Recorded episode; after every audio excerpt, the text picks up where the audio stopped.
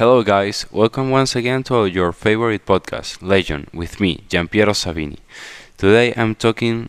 I'm going to talk about totalitarianism. Remember, subscribe, like, and follow us on all our social media. Uh, this is on the in the description. That is always a good support to the channel. And uh, okay, uh, without much further ado, uh, let's get started.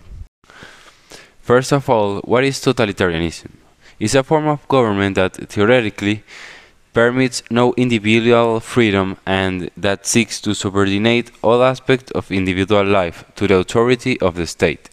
I remember a good movie called The Wave that shows an example of totalitarianism when a teacher of the school talks to the students about totalitarianism. The teacher made an experiment and showed them how is living in situation with his political ideology and simulated situations like the Nazi Germany. Like Germany, were, all, all, also other totalitarian government as, as governments as Mussolini's in Italy.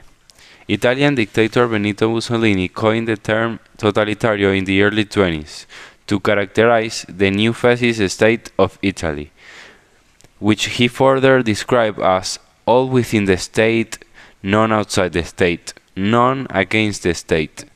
By the beginning of World War II, totalitarian had become synonymous with absolute and oppressive single party government.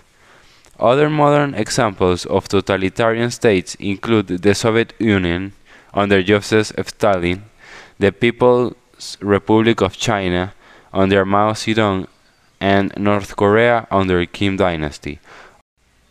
In all of these totalitarian governments were so many death and poverty. I think the way that this charismatic professor made this experiment was very good, but I think he should listen to students like Caro, who are intelligent and beautiful. She was also very nice because she realized earlier that the experiment was already out of control because her friends weren't her friends anymore and people had changed. I think the movie is excellent and leaves us a really nice message to our lives with totalitarianism that isn't good and to let us manipulate so easily. In the video of Prager University, we can see that as the premise of the movie, the totalitarianism can happen again.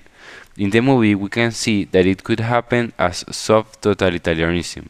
That means using other ways to shut you up, like cut internet connection, prohibition of some public services, and other needs. Because in the end, submission and silence is what they want. We should be very careful with this and don't let happen something like that. So we should study, read, and don't be easily manipulated.